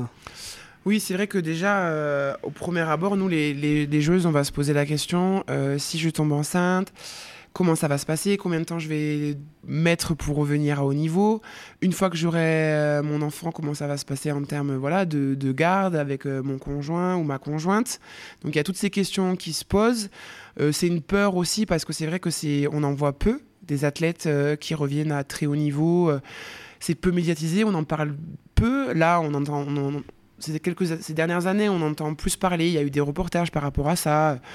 On a vu des athlètes euh, d'athlétisme, on a vu euh, Serena Williams. Enfin, il y a eu pas mal de têtes d'affiche qui ont pu en parler. Euh, une boxeuse aussi, mais c'est peu médiatisé, ça fait peur. Il faut aussi que le conjoint ou le partenaire ou la partenaire de la joueuse soit aussi, euh, comment dirais-je, pleinement conscient de ce que c'est d'être un athlète de haut niveau et le nombre de regroupements, le nombre de fois où on ne sera pas à la maison, euh, le nombre de fois où il va falloir s'organiser, où la personne va être un peu seule avec, euh, les, les, enfants. Donc c'est toutes ces questions. C'est faisable. voilà, je sais que la fédération dernièrement a mis en place un suivi pour que les filles quand elles reviennent, elles soient suivies par un préparateur physique pour revenir, que ce soit adapté. On a une gynécologue qui nous suit aussi euh, pour euh, nous dire à quel moment on peut reprendre la course, le contact, etc. Je pense que ça va se voir de plus en plus parce que les carrières vont, sont de plus en plus longues, les filles commencent de plus en plus tôt. Les filles auront moins peur d'arrêter leur carrière euh, pendant un certain temps pour le faire, mais c'est sûr que c'est moins facile. C'est une organisation un peu plus, un peu plus compliquée. Et puis il y a aussi des joueuses qui ont dit moi je ne me sentirais pas de partir autant de temps et de laisser euh, de laisser mon enfant euh, voilà. C'est un choix c'est un choix de vie. Mais c'est sûr qu'il faut que les clubs et les fédérations aident aident les joueuses parce que c'est pas normal de mettre un désir d'enfant de, de côté parce qu'on a peur d'être licencié ou on a peur de euh, voilà. Moi j'en avais parlé avec la capitaine, l'ancienne capitaine du hand, euh, Siraba, Siraba Dembélé, Dembélé mhm. euh, qui m'avait dit que ça avait pas été un, ça a été un parcours du combattant. Elle avait eu des jumeaux et que ça avait été très compliqué et qu'heureusement qu'elle avait rencontré une manager de club qui était euh, compréhensif parce qu'elle a failli perdre son emploi. Donc c'est pas normal. c'est fou. c'est fou. Et après, il y a la peur peut-être de perdre son emploi, perdre sa place, il y a beaucoup de mm. choses. Il peut même y avoir la question de se, de se dire est-ce que je reviendrai au niveau, tout simplement? Parce que ben, c'est un chamboulement euh, énorme. physique mm. énorme, donc mm. ça, ça, doit, ça doit poser beaucoup, beaucoup de questions. Ça doit être un vrai calcul à, à mener. Oui, oui, c'est un vrai calcul. Moi, c'est vrai que je suis là, par exemple, euh, Clarisse Abedeno sur les réseaux sociaux, qui est une championne olympique de, de judo. Quand je elle, explique, elle montre, et je pense que c'est important aussi que ces athlètes-là montrent, expliquent que c'est possible. Là, euh, elle a accouché récemment, elle montre toute sa réathlétisation, comment ça se passe. Elle explique que c'est dur, elle ment pas, alors que les réseaux sociaux, des fois, on voit que les belles ah, choses. Bah, bien sûr. Mais elle est suivie par sa fédération, euh, elle est suivie par des médecins, des professionnels, et elle montre que c'est possible. Et elle va préparer les JO 2024. Et c'est un super exemple, et c'est un super modèle, je pense, pour, euh, les femmes, pour les jeunes, pour euh, montrer qu'on peut être maman, athlète, femme, enfin voilà. Qu'on a plusieurs casquettes et qu'on peut faire tout de, de, de, la meilleure des façons. Ouais, carrément. Aujourd'hui, c'est vrai que des exemples, il y en a de plus en plus dans plein de sports. Euh, je pense à, à Ninon Chapelle en à la perche. Euh, il y a euh, Estelle Mosley aussi Estelle Mosley, en- en ouais, boxe. en boxe. Euh, Il y en a, il y a, bon, tu as bien sûr parlé de Serena Williams. Ouais. Enfin, bon, il y en a, il y en a Mm, maintenant de plus en plus et qui arrivent à revenir à, à un top niveau. Enfin, voilà, si, si besoin est de présenter encore Serena Williams, elle a gagné des, elle a gagné des grands chelems après sa Sa grossesse. grossesse, ouais. Donc c'est c'est énorme. Dans ta vie, quel est ton plus grand souvenir de rugby ou le moment le plus fou que tu as vécu? Mis à part le prochain, évidemment. Euh, quand je vais lever la coupe. voilà, exactement. Euh, bah, J'ai la chance d'en avoir vécu des moments euh, incroyables. Mon plus grand souvenir du rugby. Souvent, je parle d'un moment très très fort. C'est en 2014, euh, quand on est dans le, le couloir à Jimboin. On n'est pas sorti du- du- du- de- des tribunes et on, on entend le public. Et on se regarde. Je me souviens, on se regarde entre les filles et on se dit waouh, c'est la première fois que ça arrivait. On est Et dans on une en- autre dimension. Et en fait, ça résonnait, ça résonnait, ça résonnait dans, le- dans ce couloir. Et quand on rentre dans le stade, et la Marseillaise, et voilà, c'est euh, des émotions euh, incroyables. Voilà, après, euh, il y a eu cette, ce moment-là, il y a eu ma, ma première victoire à Twickenham aussi, où ça a été incroyable parce que on rentre sur le terrain en baissé de rideau des garçons, et donc il y a encore 80 000 personnes dans le stade. Bon, quand le match commence, il y a moins, il n'y a pas autant de personnes qui dans le stade, mais voilà, c'est des moments. euh, on fait le tour du stade euh, d'échauffement avec 80 000 personnes, les Français qui disent allez les Bleus, enfin Bah c'est oui. magnifique.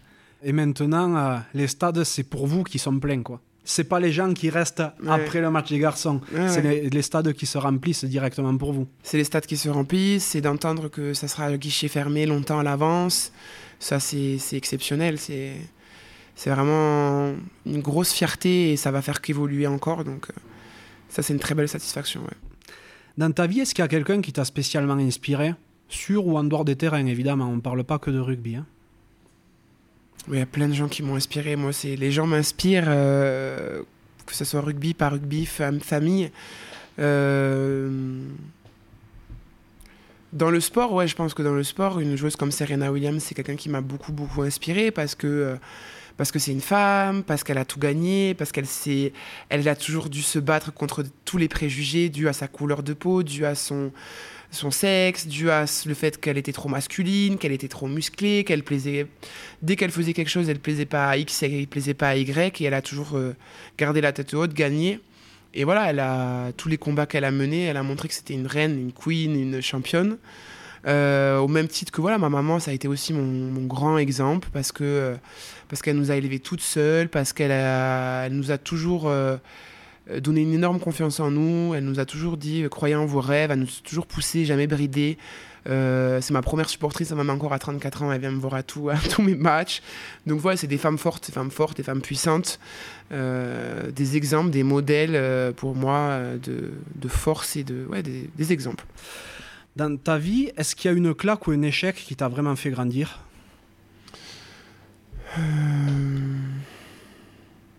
Pour moi, tous les échecs me font grandir. C'est pas. Pour moi, même, les, défaites, même les épreuves, ça, me fait grandir. Oui, comme tout le monde, on a, on a des coups durs, on a des choses difficiles, mais je rebondis à chaque fois.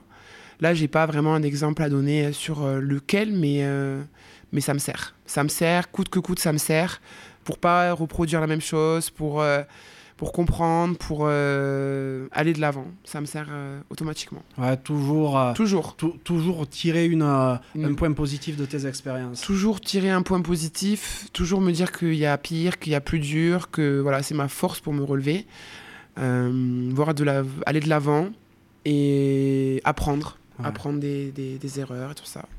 Et quel est l'accomplissement dont tu es le plus fier jusqu'à aujourd'hui? Là, encore une fois, pas que sportivement. hein. L'accomplissement dont je suis le plus fier, c'est une question que je me suis jamais posée. Et c'est pour ça que je suis là.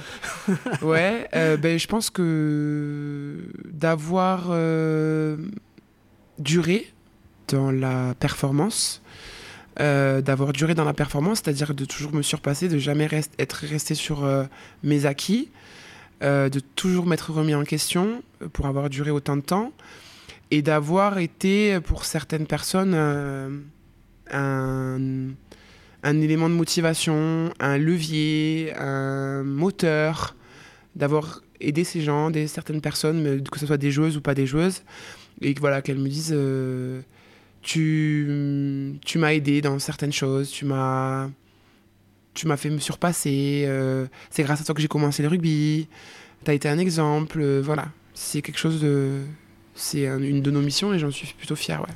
C'est peut-être toi, du coup, maintenant, euh, l'une des, des, personnes de qui on s'inspire. Dans quelques années, quand je poserai la, la question, est-ce qu'il y a quelqu'un qui t'a spécialement inspiré à, à, des joueurs ou des joueuses? Peut-être qu'ils me parleront de Safi Ndiaye. Peut-être, je sais pas, je sais pas. Si tu pouvais reparler à la petite Safi, qu'est-ce que tu lui dirais? Euh, Qu'est-ce que je lui dirais? Ben, Je lui dirais que finalement, euh, elle a bien fait de, de faire tout ce qu'elle a fait, que elle a fait des choix des fois qui n'étaient pas les bons, mais qu'au final, elle a su rebondir. Euh, je lui dirais que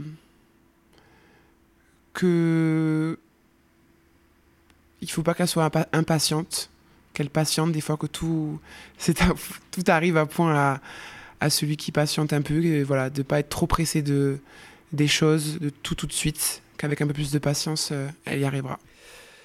Aujourd'hui, quels sont tes rêves? Ben, Mes rêves, c'est euh, c'est vraiment, voilà, c'est euh, c'est mon, mon plus, on va dire, mon dernier challenge pour moi d'une de, d'une vie, parce que qu'est-ce qui peut me faire vibrer plus que ça plus tard? Plus tard que jouer une Coupe du Monde pour ramener une coupe à la, à la France. C'est mon rêve, c'est de ramener la coupe à la coupe dans, notre, dans mon pays, c'est un de mes plus beaux rêves.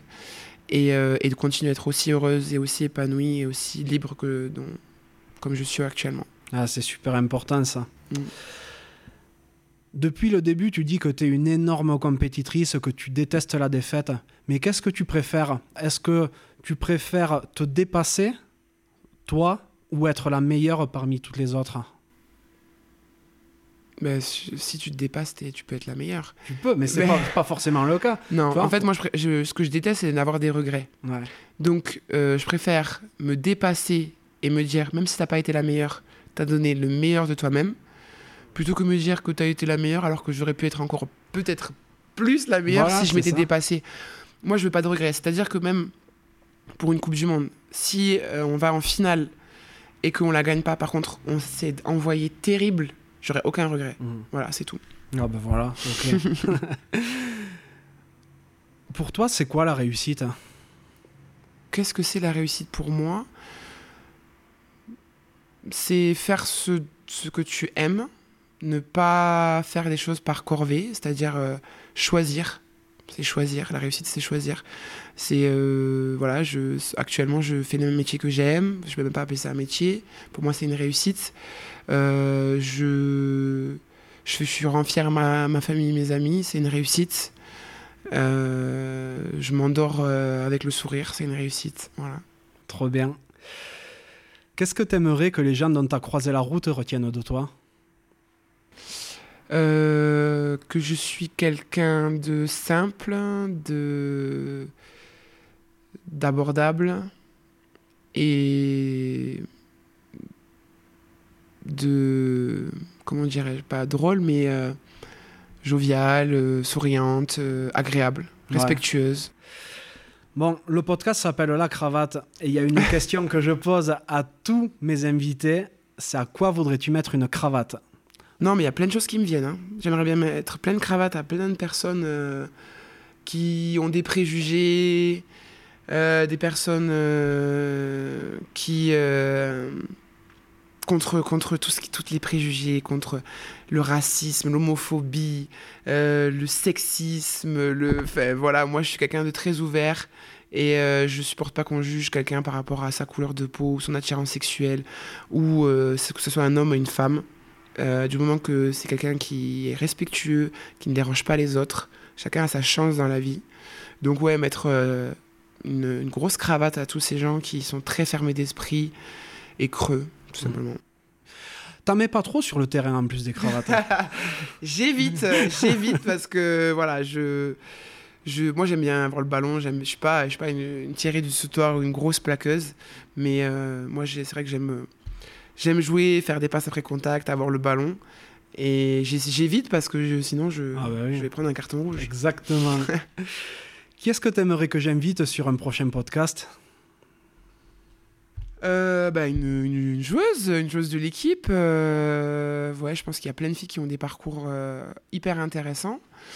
Franchement, il y a, là, tu as le choix. On a une équipe avec des individualités et des caractères différents. Je sais pas. Hum, Qui c'est qui me vient comme ça? Il y a Céline Ferrer, par exemple. Mhm. Une joueuse comme Céline Ferrer. Ou Gaëlle Hermé, je sais pas si tu l'as déjà eu. Non, pas euh, encore. Pauline Bourdon, Laure Sensus, euh, Caroline Boujard, je peux t'en dire plein. Ah oui, je vois ça. oui. Cyril Banet, C'est trop bien. euh, voilà, il y a des. Y a ah, Julie Henry, t'as plein de. Rose Bernardo, enfin, il y a, y a plein de. Je pense que n'importe quelle joueuse qui. Que tu, pourras, que tu pourras inviter, elle va, elle va enfin, ça va être sympa, ça va être un super échange. Et, euh, et voilà, on vient toutes de milieux différents, du quatre coins de bout de la France, on a complètement des parcours différents. Donc euh, c'est, on a un super groupe, donc je pense que tu seras pas déçu. J'en doute pas une seconde. Trop cool. Ben, je te demanderai les coordonnées plus tard, du coup. ça marche.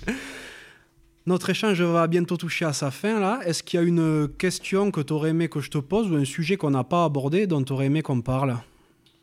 Euh, non, bah déjà, bah merci pour euh, cet échange, c'était hyper intéressant. Merci de s'intéresser au, rugby féminin. Voilà, on est à l'aube d'une Coupe du Monde, donc euh, j'espère que voilà des, actions comme toi, des, gens qui viennent jusqu'en Andorre nous interviewer, bah, il y en aura de plus en plus, qui vont nous suivre encore à Nice euh, au prochain stage, qui vont nous regarder pour les matchs amicaux qui arrivent contre l'Italie en septembre, et surtout qui vont nous, suivre pour la Coupe du Monde. On a besoin de on a besoin de cette force euh, française euh, parce qu'on va être très loin de, de, tout, le- de toute notre famille, de tout le monde.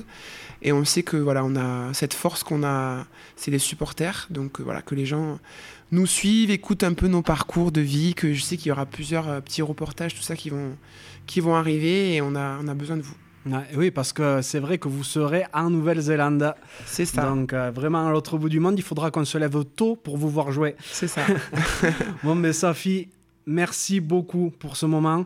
Je suis trop content d'être venu à ta rencontre. Je regrette pas d'avoir fait tous ces kilomètres. Je te remercie de t'être euh, dévoilé, d'avoir euh, permis à tout le monde de savoir un petit peu mieux qui tu étais. Et euh, surtout, je te souhaite une magnifique continuation, sportivement évidemment, mais euh, surtout dans ta, dans ta vie de femme et dans tout ce qu'il y aura après le rugby. C'est gentil. Ben, merci beaucoup à toi aussi. Puis à très vite, de toute façon, sur un prochain podcast défi que j'écouterai. Avec grand plaisir. Merci, Safi. Ciao. Ciao. Merci d'être encore là et d'avoir écouté cet épisode jusqu'au bout. J'espère sincèrement qu'il vous a plu. Si tel est le cas, ce serait super sympa de le noter 5 sur 5 sur Apple Podcast et de le partager autour de vous. Ça m'aiderait à encore plus le faire reconnaître et à convaincre de nouvelles personnes à jouer le jeu de la cravate. Si vous laissez un commentaire, sachez que je les lis tous. Aussi, si vous pensez que la cravate mérite d'être soutenue, vous pouvez faire un don en suivant le lien qui est dans la description de l'épisode. Pour me contacter, vous pourrez me trouver sur LinkedIn ou Instagram en recherchant Johan Zuckmeyer. Vous pourrez aussi facilement trouver le podcast sur Facebook et Instagram. A bientôt pour un nouvel épisode de la cravate.